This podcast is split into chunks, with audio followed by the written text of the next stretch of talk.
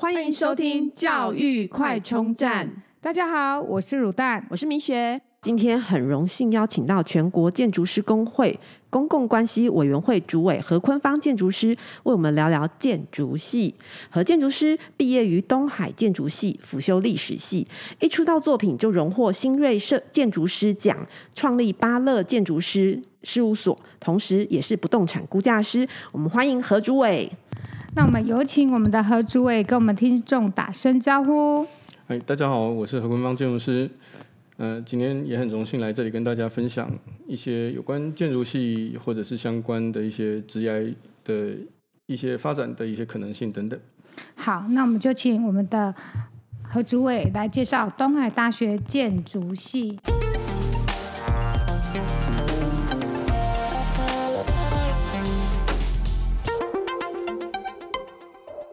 那想请问一下何主委哦，当时选择就读建筑系，是不是从小对美术就特别有天分，喜欢画画？那可不可以聊一聊为什么当时会选择就读建筑系呢？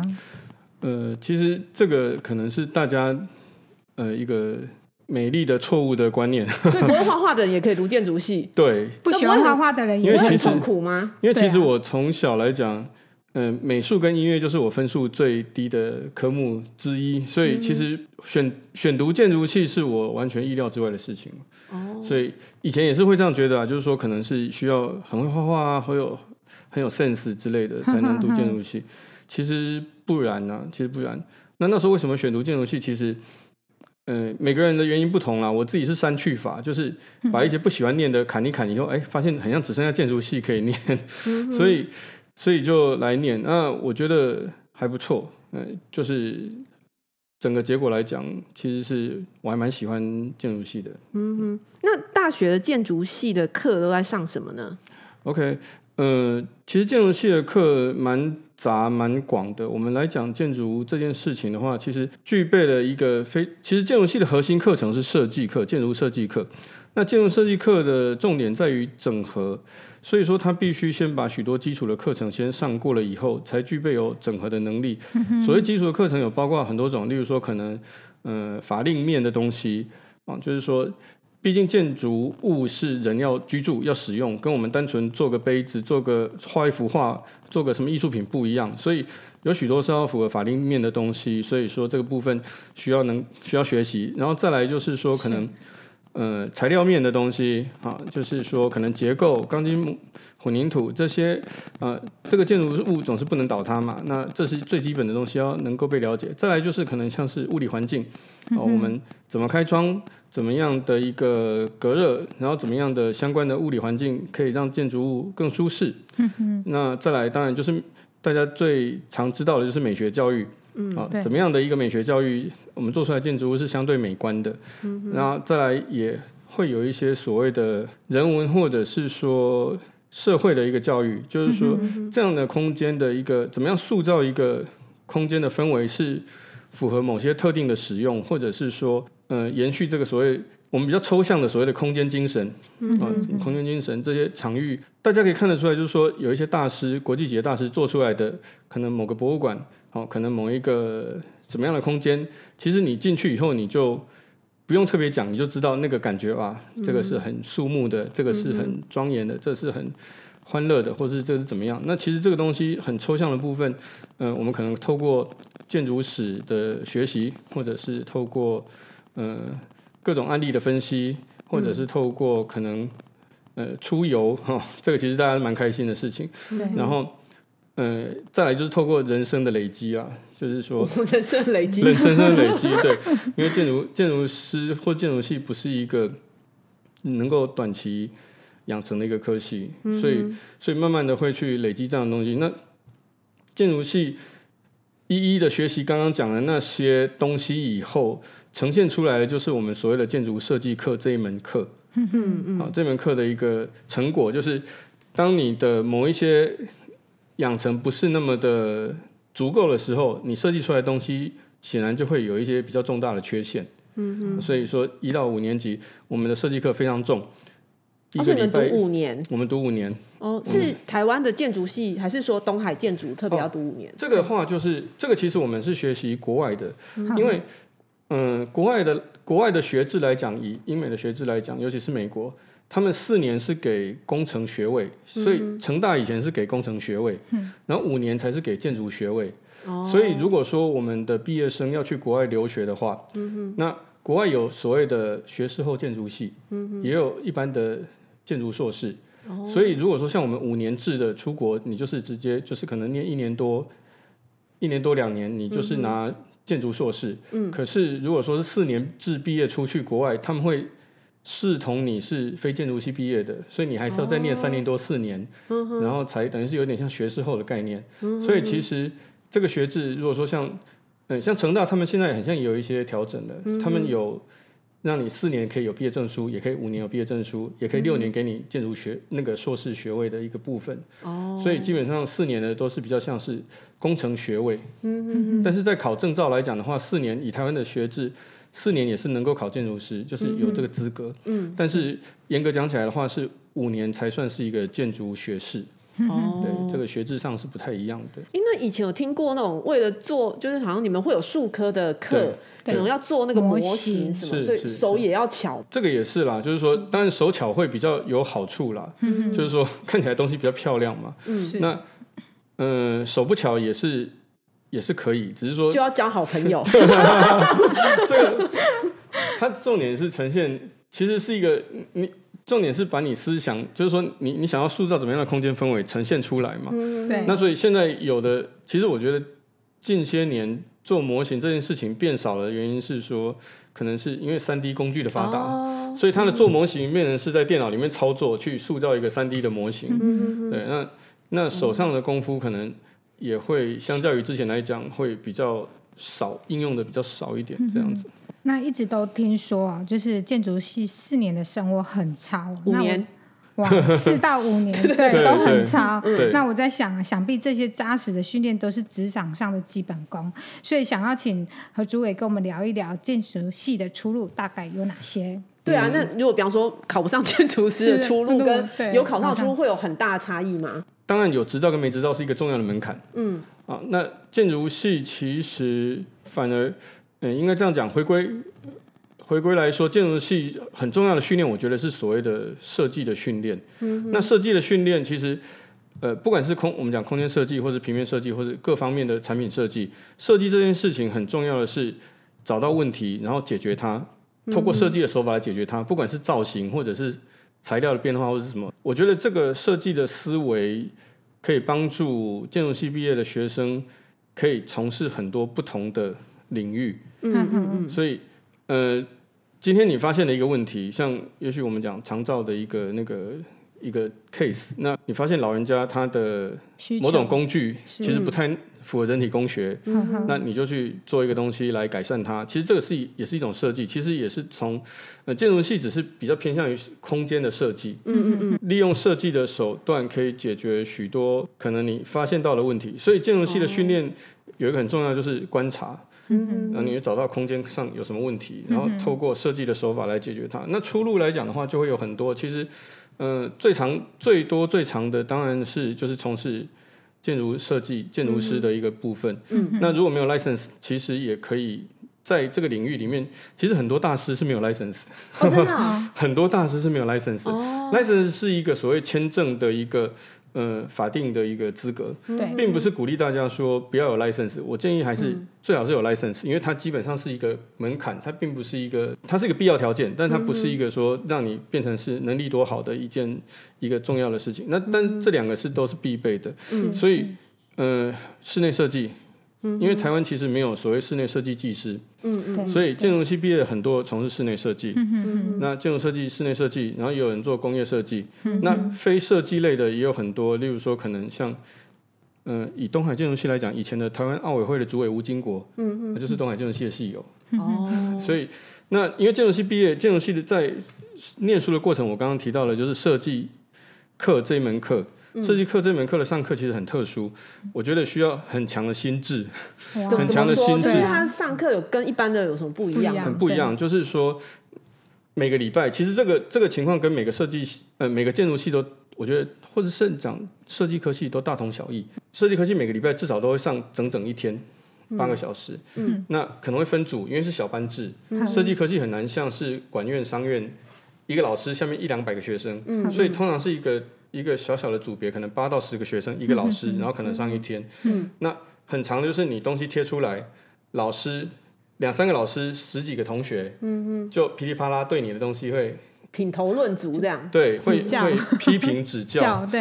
然后呢，心智如果强度不太够的，就很容易崩溃。崩溃。所以我们我们以前念书的时候，有很多同学也是被批评到当场痛哭，然后老师老师可能还会再补上一脚，就是说，现在在现在让你们在课堂上哭，嗯，总比以前那总比以后让你们在。业主面前哭好，哎，对，哎，这我们以前都完全不了解，原来还有这样的课程。对，那这个的话就就很多人会承受不住。嗯嗯。那像我们以我们班级来讲的话，我们大一大二大概就休学了十来个人，所以四十四十个人进去，出来只剩二十三二十三四个吧。啊，所以真的压力很大，不是乱说的。因为你在上面，有的人可能会。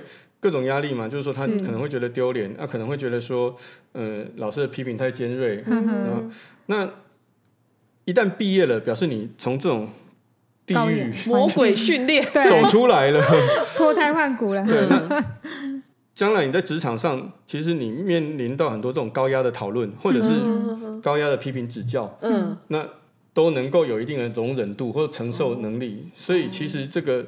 这个应该是我觉得最大的优势了。训练很重要，这个真的很特别。对，那我们还有。其实每个学校也一样，毕业的话就会有一段所谓的类似天堂路的过程，嗯、因为我们毕业设计会是最后一个学期的最后的重头戏。哦，就是每个人都毕业都要有一个作品，有个作品，对，对。那作品摆上去是这样子，是你摆到前面，全系二三十个老师是围着你，全系两百多个学弟妹大家是围着你，嗯、然后你你就把这个 case present 完，然后所有的老师。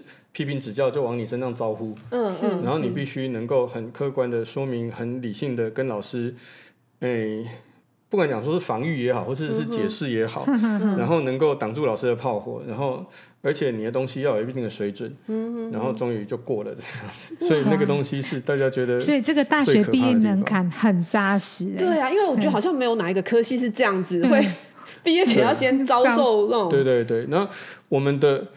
其他建筑系的空间当然不一啦。那以我们自己东海建筑系的空间，嗯、那个空间那个平图式的空间刚好是一个阶梯式往下的一个阶梯式往下的一个空间，嗯、所以你站在那个空间的正中央，你是相对低点，嗯、你就看到一群人是从上面这样下来的，好恐怖哦。对，那就是会有一个会有一个这样的压力。那、再回到介绍我们自己建筑系来讲，我们建筑系的系管空间是早期学习致敬。哈佛建筑系的空间，哇，所以是，所以它是阶梯式，一个年级一个阶一个半层，一个年级一个半层，所以它那个空间是没有隔间的，就是差半层，然后上半层，上半层，上半层，所以每一次上课的时候，可能你假如大二的学生，你被老师狂骂。大三、大四、大一，大家都知道哦，某某某被骂了这样子。然后，然后你对，然后你大四的某个学生被老师狂骂，你其他年级也知道哦，那个学长或是那个同学被昨天被骂。对对。可是久了以后，你会觉得很像也没什么，因为因为大家就是此起彼落嘛。哎，我觉得这个训练好像就是你把作品给业主的时候，业主对你的那个指指点点，那你其实，在大学阶段，你已经。在建立这种培养出来有需要，对 对。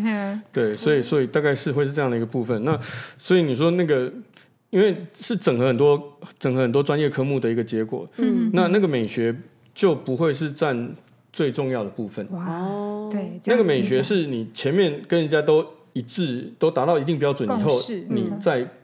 不一样的一个动作出来，哦，这样子，所以我们以前的误解就是对，对，所以其实建筑师的养成过程是呃很辛苦，而且是要接受很多高压的考验跟批评指教这样子。那想问一下，呃，同学大部分都男生吗？因为未来你们毕业可能，嗯、比方说有的如果要去，就是。要去看工地啊什么，是或者是。是不是？女生好像会比较不适合读这样的科系嘛？OK，这个也是另外一个所谓的被误解的迷思。对，以我以我进建筑系来讲，一九九九年九二一那一年，嗯那时候我们班已经男女对半的。哦，对，土木系可能会十比一之类的、嗯、这种比较比较偏悬殊，男生，但是建筑系因为某种程度它艺术成分还是比较重。嗯嗯刚刚讲的美学教育那种东西，嗯、对。所以其实现在男女比。以我们系上来讲，现在搞不好女生都比男生多了。你看二十年前，我们二十多年前，我们都已经男女对半了。嗯，所以现在女生搞不好还比男生，男生多。对，嗯嗯嗯，对。可是如果你们比方说在沟通过程中，可能还要跑工地啊什么那种，女生会好像适合吗？对，晒太阳，还是说不怕不怕晒太阳的女生？其实我们有。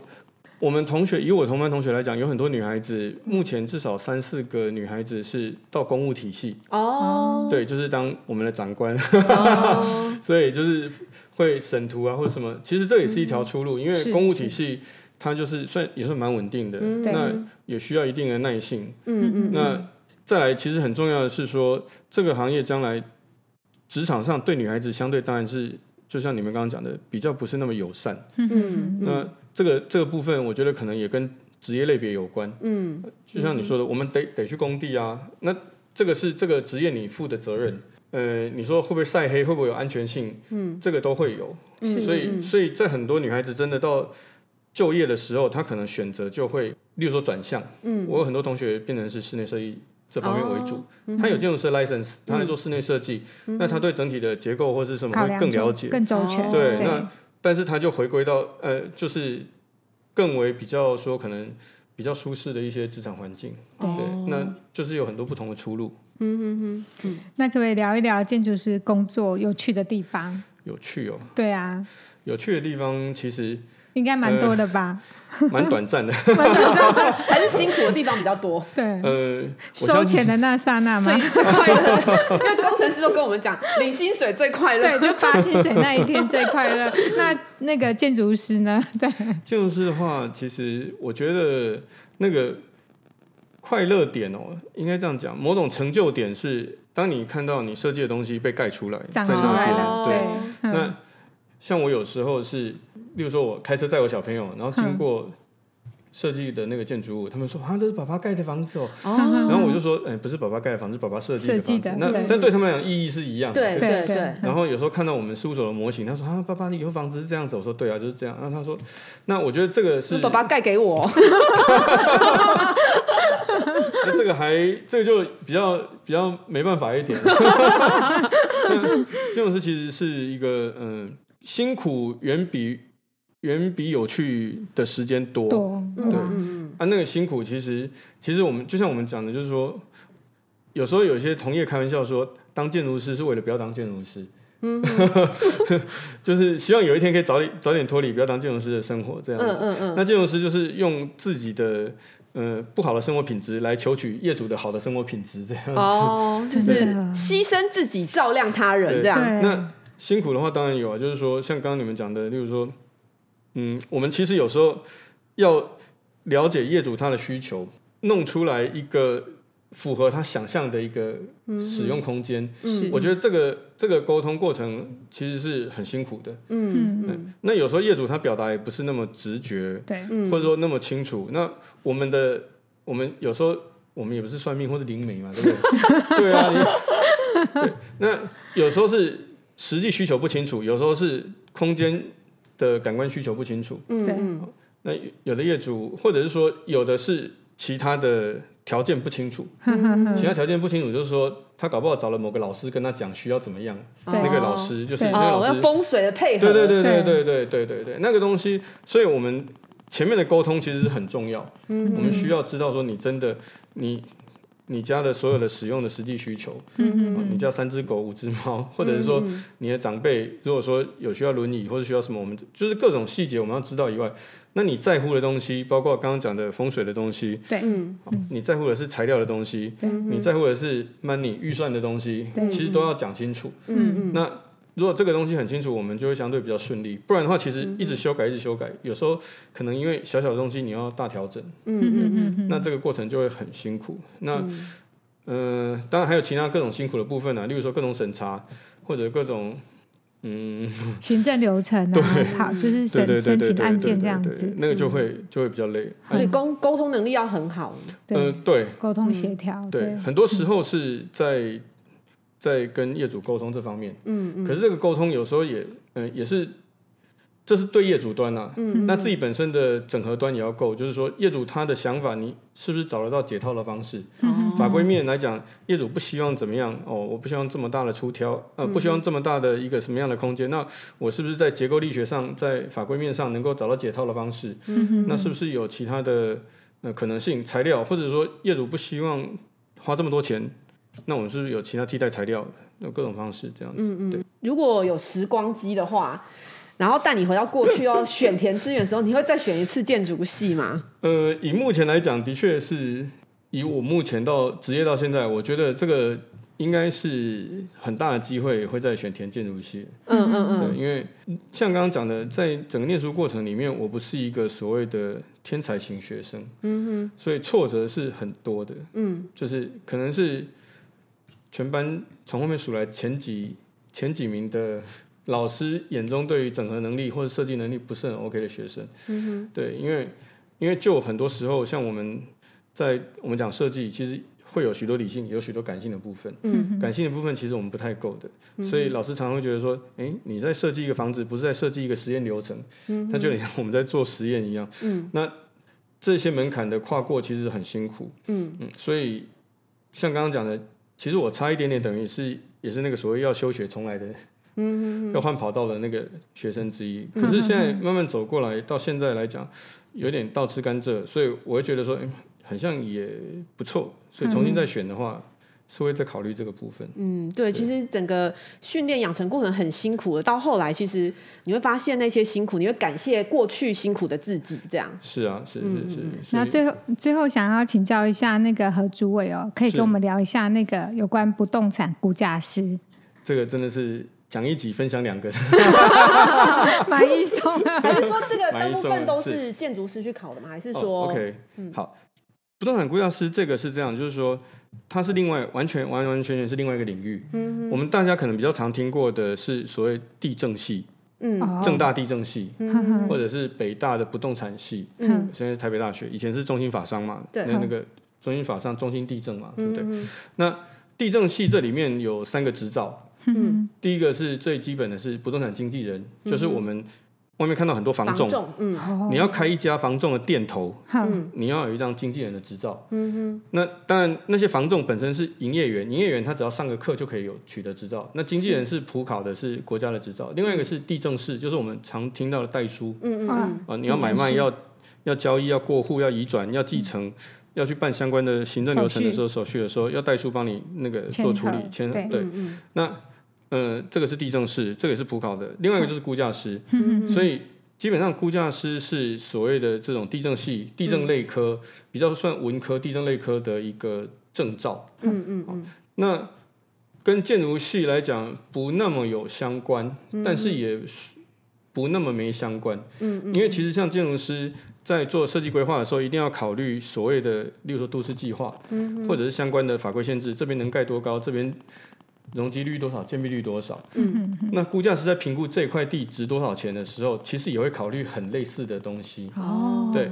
那估价师的工作的话，它其实也很多元。嗯哼啊，我们听起来就是说，其实有时候会被人误会，就是说啊，你是估价师或鉴价师。啊、然后我还有朋友问我说。那个，我妈妈上次看到一对珠宝，你会帮我看一下？我说没啦，不是做这个的。对，然后不然就是什么不动产鉴定师，反正就是或者因为不动产估价师是一个法定名词，像会计师、律师一样，它是有一部股东不动产估价师法，然后有一部不动产估价技术规则，它是一个法定名词。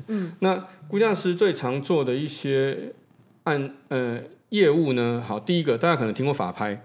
嗯嗯，法拍屋对法拍屋。今天如果房子被查封了，嗯，然后需要上网去备法拍，嗯，它需要被定一个底价，嗯嗯。那这个房屋的价值大概多少？这个底价怎么去定定？其实就是会是估价师的工作哦。对，所以大部分的估价师都会在法院里面有轮值，然后有有做这相关的业务。然后当然这个比较类似的就会是。哎，我们买房会去贷款嘛？对对哦，买房会贷款，也要估价，也要估价。银行就会有请估价师来估价吗？没错没错，是。那呃，我刚我就呃先闲聊一些民间的案件，民间案件像是。像米雪，她是那个会计师嘛，是他如果帮一些上市贵公司签证，或者是说一般的公司签证，嗯、他的不动产的部分，呃，会计师当然也可以自己认定，但是现在很多上市柜的要求，他们会希望说有估价师来认定这个不动产的价值，嗯嗯嗯，所以这个也是一个部分，就估价师的工作。嗯，嗯，那再来的话，可能大家会听到所谓的都市更新里面的权利变换，嗯，那权利变换的价值是怎么来的，也是估价师的一个业务。嗯，那再来就是。应该这样讲，哦，就是换地嘛，比方说要把你征收了，然后呃换别块地这样子的股权利变更。呃，权利变换是这样，权利变换比较像是说，今天因为都更是旧房子要拆掉盖新房子嘛，对对。那你旧房子的相关权利人哦，要换多少？要换多少房子回去？嗯，嗯，嗯，那个相关权利人他可能有的是你有土地的持分，或是你有建筑物的持分，嗯，或者是你有他项权利。抵押权，或者反，或者说什么地上权、他项权利，嗯、你将来都更完以后，你能可以换多少回去？哦，所以都更前的权利你值多少，都更后的权利你可以换多少？嗯，这样的一个换算的一个的一个操作，就是哦，就是不动产来做。哦、哇，这个工作我们从来都没有想过，它包含了这么多。对对对对，对。那、那如果公部门的案件的话，像你们刚刚讲的，其实有提到一些。征收像我我们之前也常做的征收补偿，对征收补偿，征收补偿就是你以前的征收补偿比较简单，但是其实不合，就是人民比较吃亏啦。嗯嗯，以前是公告市价哈，以前是公告公告现值的加四成。嗯嗯嗯，那政府常常会因为公告限值其实。偏离市场行情很多很多，而且偏低，对三分之一五分之一。对，那政府还有很多省钱的方式，就是因为公告限值是政府定期公告的嘛。是，我这一区做五年、十年后要征收，其实很多计划都很早就要做了。嗯，那我我就每一次公告限制我就调降，就调降，就调降，调降到我真的要对。那当那当然很多人会觉得说，我这样很吃亏啊，我都已经自己的土地都被政府征收，征收是政府很强制的手段嘛。对。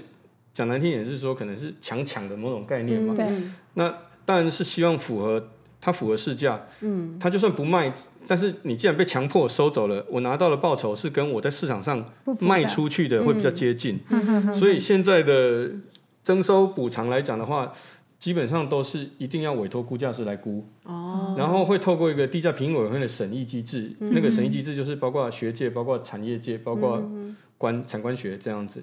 哦、那就会用这个方式来弥补被征收的一个痛苦。那被征收大概两个，一个是地价，嗯，你土地这块土地一百平被征收值多少钱？嗯，另外一种是地上物，你上面有盖房子的，嗯、政府当然也要补偿你啊。对，你上面有种一个什么很值钱的老树的，嗯，或是有一些种植物，我这一百平我就全部种了一堆什么松柏什么那些的，嗯、这些政府要补偿你。是是。然后上面可能有户口，政府要补偿你；嗯、上面有坟墓要迁葬，嗯、政府要补偿你；上面有。公司登记，政府要补偿你。嗯嗯，上面有一些对，反正就是这些政府强抢你的东西的，这个政府要补偿你，这是估价师来做的事情。嗯嗯，那另外你刚刚讲的，例如说重化，嗯，重划就是哦，本来乱乱的地，整块重化完了以后，你可以原来你有多少瓶，你后来可以分到哪个地方，你值多少？嗯嗯，这也是估价师的工作。哇，所以还蛮杂的。延伸的真的还很广。对，那还有一大块很大一块，其实是诉讼。嗯，诉讼，你们要上法庭作证吗？我们要做报告书哦，但是双方可能就，呃，双方如果不满意，我们就就对了。第三方公证人，对，但是常常是第三方被被讨厌者，被指责的人，被讨厌的。我举例来讲的话，OK，我想一下怎么举例好。好，OK，兄弟要分产，嗯哼，那。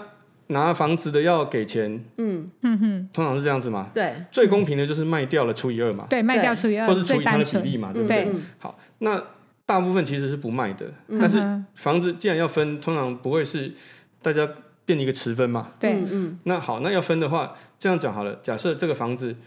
嗯，哥哥如果是他要拿房子，嗯、他要拿钱出来给弟弟嘛，对，他就说啊，这个房子只有值三百万，我拿一百五给弟弟，嗯、弟弟要拿钱呢，他一定讲说这房子值五百万啊，嗯、你要拿两百五给我啊，没错，对，然后呢，这时候就需要估价师所谓来公正客观来看这个建筑物值多少，嗯、对，对，那有可能做出来四百万呢、啊，嗯，结果哥哥弟弟都会讨厌这个估价师，一个嫌太少，一个嫌太多，对。但是我们的责任就是说，不，我们跟律师比较不一样，嗯，律师是会偏向委托者，对，那估价师来讲不会偏向委托者，即便是，所以我跟你很熟，叫你。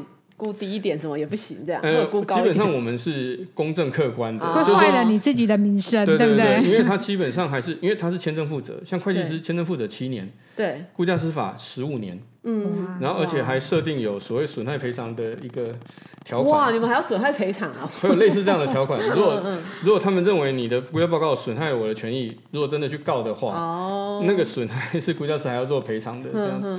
所以其实估价师，即便你是委托者，我们也不会是偏向你的。不过其实你们应该有一个公定的标准，就是一个公式之类的去这样子，基本上就按照那个公式做估价吗？对对对。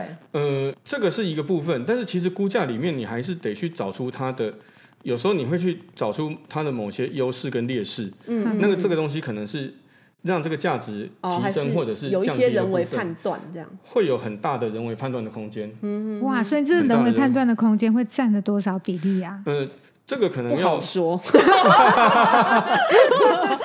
其实我们这样讲好了，不动产的价值对每个人的意义是很不一样的。对，所以以估价师来讲，他。有时候需要排除的是个人的情感，嗯嗯，然后你必须估到所谓市场上的合理价格，嗯嗯，合理跟真正的成交不一定是等号，嗯，也是。我举个例来讲，好，那因为你们对彰化都熟嘛，对不对？那嗯，那个谁，那个啊，鼎新集团不是在那个大村永进，对，永进，永进，他有一个什么陈美堂还是什么？对对对，OK，他不是花了一二十亿在在在整理那个地方，因为他的主错嘛，对不对？对对，OK，那。我们也知道永靖是相对乡下的地方，没错。嗯，那如果鼎新集团不是因为主错，他应该不会花那么多钱。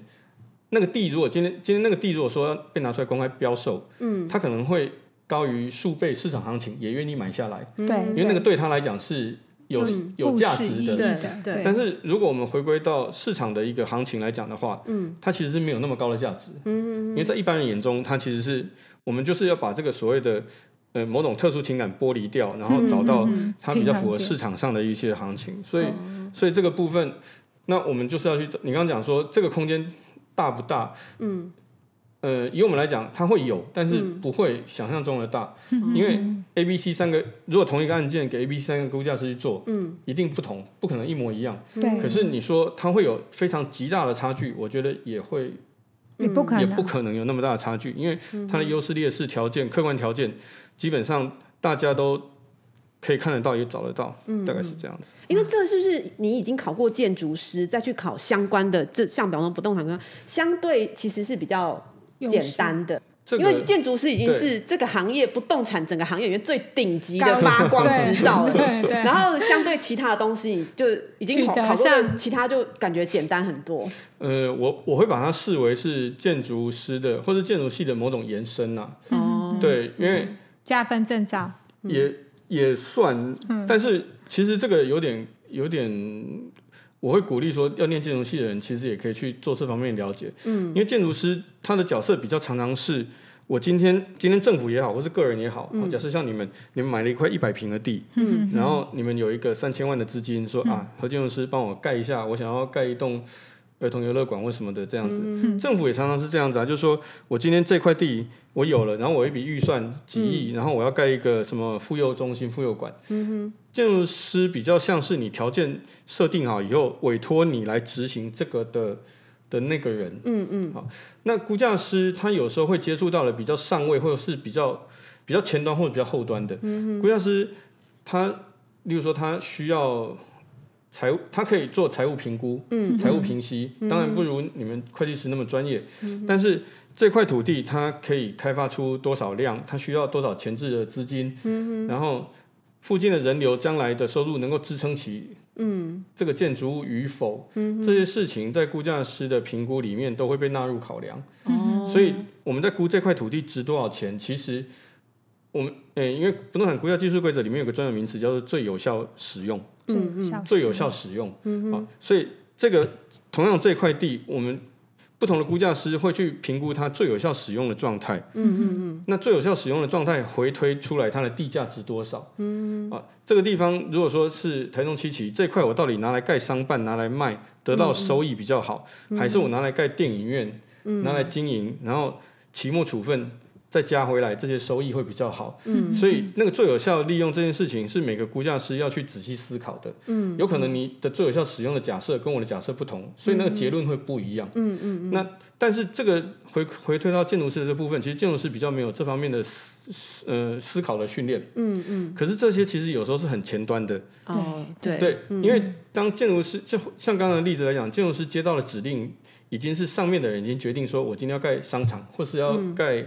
电影院，嗯，或者是最后的拍板了，对，对。他们已经决定了。我说哦，好，如果是一个他想要长期持有、要稳定现金流的一个企业主，他说，那评估完以后，他觉得我这边拿来盖电影院，嗯嗯，啊，我要经营三十年，嗯嗯，好，建筑师你帮我盖电影院，嗯，对。那可是如果说是一个想要，呃，不动产业界的建商，他想要短期周转快，这里他发现说住宅这里已经饱和，那他盖商办，哎，不错，那盖来商办卖一卖，嗯，他就。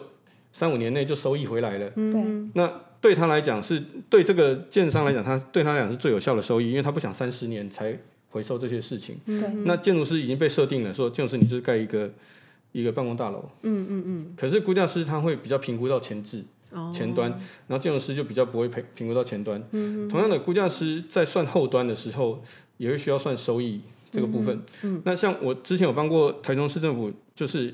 相关的案件，像社会住宅，嗯。哼哼，社会住宅来讲的话，嗯、呃，社会住宅其实有几种说法，有的有的认定它是福利，嗯，有的认定它是一个，它需要福利的话，就是说政府必须一直掏钱来，嗯，盖这个社会住宅这件事情，嗯，那有的认为它需要，它是一次性的福利，后面需要自给自足，嗯，啊，例如说这栋社会住宅两百户，我花了十五亿来盖，嗯，那它的寿命是五十年，对，所以五十年内。你必须累积的租金，嗯，它除了要能更新设备以外，因为电梯可能二十年要更新，对，其他管线可能十年或者怎么样更，这些更新完了以后，它到了五十年后，它必须再存下五十年后的下一桶金，可能它要重盖需要二十亿，所以它必须要存下二十亿，嗯，然后到了五十年以后，它可以这笔钱拆掉重盖，那。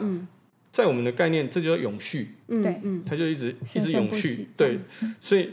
那这个租金要收多少钱？嗯哼，就是可能那时候我是以估价师、估价师的身份来做这样的评估。那同样的租金要收多少钱，你就可以回推你初期投入的建设费用哪些该多花一点，哦、哪些少花一点。嗯、那如果一楼、二楼，我们因为这种社会住宅可能会附建一些所谓的商业设施，嗯，因为你一二楼如果租给商场，它的收益对整体社区会比较高，嗯嗯，那地下停车场如果租给人家也会收益比较高，所以这些考虑进来，后面的 cash flow 五十年，嗯哼，那像那个明学就很清楚啊，我们要不要定期调一些费率，嗯哼，对不对？因为利率一定会跟着浮动嘛，然后算那个报酬率，报酬率，对，那些机制就要考虑进去，对，那如果这样子回退回来的话，那我们设定了一个条件，这个建筑师就会必须照着这个条件在走。嗯嗯嗯。因为建筑师他考虑的比较不是前面或后面。嗯嗯嗯。可是估价师他就会考虑前端后端。哦。所以我会认为这两个是互相有关系。那对，当然我本科是建筑系，我会把估价师认为是我这个的一个延伸呐。对。所以帮助我更思考前卫跟后端的事情，因为后面其实。我们讲建筑生命周期这件事情，嗯，前面后面都必须去顾及到，嗯，那个整个总成本才是比较相对客观的。对，其实业主最在乎的应该也是总成本，不要一直追加，弄一个很好的建筑，然后但是一直追加这样。因为其实后来的管理维护搞不好花了很多。对对对，那个买车就知道啊。对，所以就 意思是一样，让你的那个设计更加全面这样子。对，会是像这样，所以估价师跟建筑师是蛮不一样的领域。嗯，对。好，我们今天很开心，是呃，可以邀请到我们的何主委来跟我们分享。谢谢，那谢谢何主委，谢谢何主委。谢谢。如果你喜欢我们的节目，记得订阅并持续收听我们的节目，也欢迎大家到我们的粉丝专业留言与分享哦。教育快充站，下次再见喽，拜拜。